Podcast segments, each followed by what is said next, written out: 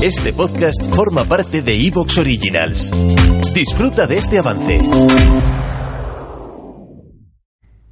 A la mami que vamos a entrevistar hoy es una mujer que desprende energía desde el minuto uno en el que habla.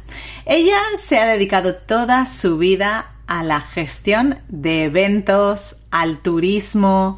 De hecho, estudió eso y se considera una persona poco tecnológica pero con la pandemia se vio obligada a reinventarse profesionalmente y descubrió Mamis Digitales.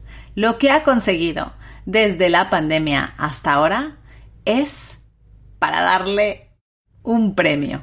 Vamos a escuchar la historia de Raquel. Con el verano aquí, es hora de que te compres una hidrolimpiadora de Karcher la mejor herramienta multiuso que te permitirá limpiar dentro y fuera de casa ahorrando hasta un 80% de agua comparado con una manguera tradicional. Es una pasada poder limpiar tu coche, tu bicicleta, todo tu jardín, la terraza, la moto, la piscina o lo que necesites cambiando del modo detergente al modo presión. Es súper divertido. Y ahora las hidrolimpiadoras K7, K5 y K4 de Karcher tienen otra gran ventaja.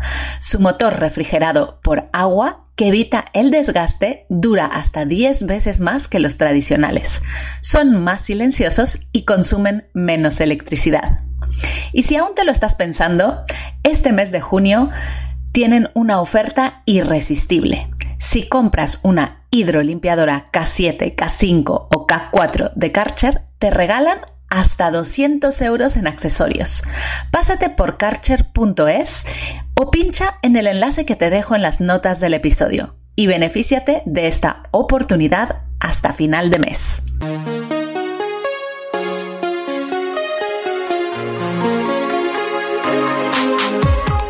Bienvenida a Madres Reinventadas, presentado por Billy Sastre, un podcast para madres que están redefiniendo el concepto de trabajar sin renunciar a su vida familiar.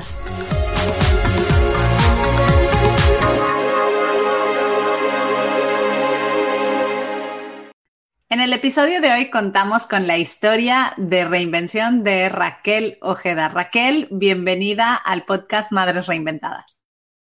Muchas gracias y bueno, gracias también por, contar conmigo y mi historia. Para nosotras ya sabes que es un placer daros voz y ayudar a que otras mujeres se inspiren con vuestras historias. Pero Raquel, vamos a empezar con lo que para nosotras es más importante y eso es cómo se llaman tus hijos. Bueno, pues mis hijos eh, se llaman Adrián, es el mayor, tiene ahora 15 años, y Oscar, que tiene 12. ya los tengo un poco criaditos. Ya, ya estás. Bueno, es una época divertida, preadolescencia. a, nivel psicológico, sobre todo. Sí, sí. Raquel, pues vámonos un poquito hacia atrás en el tiempo y cuéntanos a qué te dedicabas antes de tener a tus hijos.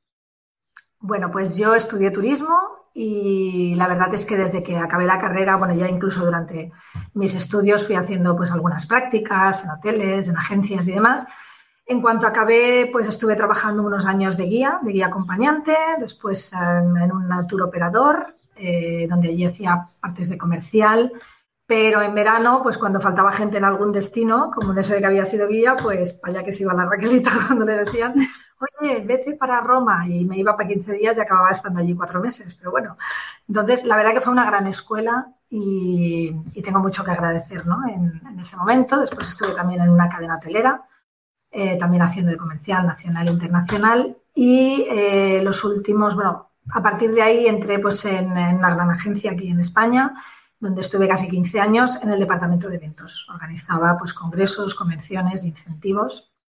Y también fue, yo creo, lo que acabó de atraparme el gusanillo. Eh, allí, pues bueno, entré que estaba soltera y salí después de 15 años, pues casada, con dos niños y, bueno, con, con toda mi carrera. Eh, después he ido pasando en un par de agencias más, pero siempre haciendo esto, la organización de, eventos corporativos. Organización de eventos corporativos. O sea, que tú no parabas, ¿no? Tenías una vida. No paraba. Es un trabajo muy bonito y que cuando explicas a la gente, pues te dice, ¡hala, qué chulo! ¿Y cuánto puedes viajar y tal? Sí, es verdad. Lo que pasa es que también es muy demandante. Eh, hay determinadas épocas del año que, no sabes, los horarios son de 12, 14 horas, eh, estás mucho fuera de casa, yo viajaba también mucho. A mí me gustaba, o sea, reconozco que digo, bueno, entre estar en la oficina, pasando listados de clientes y estar tomándome un café con los guías en la Piazza del Duomo, pues prefiero eso, ¿no? Pero, pero sí que es verdad que, que había determinados momentos que eran un poco demandantes, sobre todo cuando tienes los niños pequeños. Yo he tenido la suerte de que, bueno, en el pueblo donde vivo, mis suegros viven aquí, me han ayudado muchísimo con, los niños, mis padres también. Y bueno, no tenía que dejarlos con alguien extraño, sino que se quedaban con, gente de la familia y, y, ellos desde bien pequeñitos se han acostumbrado, ¿no? Pero, pero sí que hay veces que, bueno, pues volvías a lo mejor de algún viaje y veías que de repente algo que te pedía tu hijo siempre, eh, mamá aquí, mamá allá, pues decía, no, tú no, papá, o tú no, la yaya. Y entonces eso dices, ay, puñalada trapera, ¿no? Claro. De que en algún momento, pero bueno, la verdad es que el tiempo que, estaba aquí, o sea, no era todo el año, era a lo mejor la época de primavera o así, eh, y luego octubre, pues el verano intentaba estar mucho tiempo con ellos, en invierno también, hacíamos cosas juntos, tenía la, opción de viajar también a sitios pues baratito.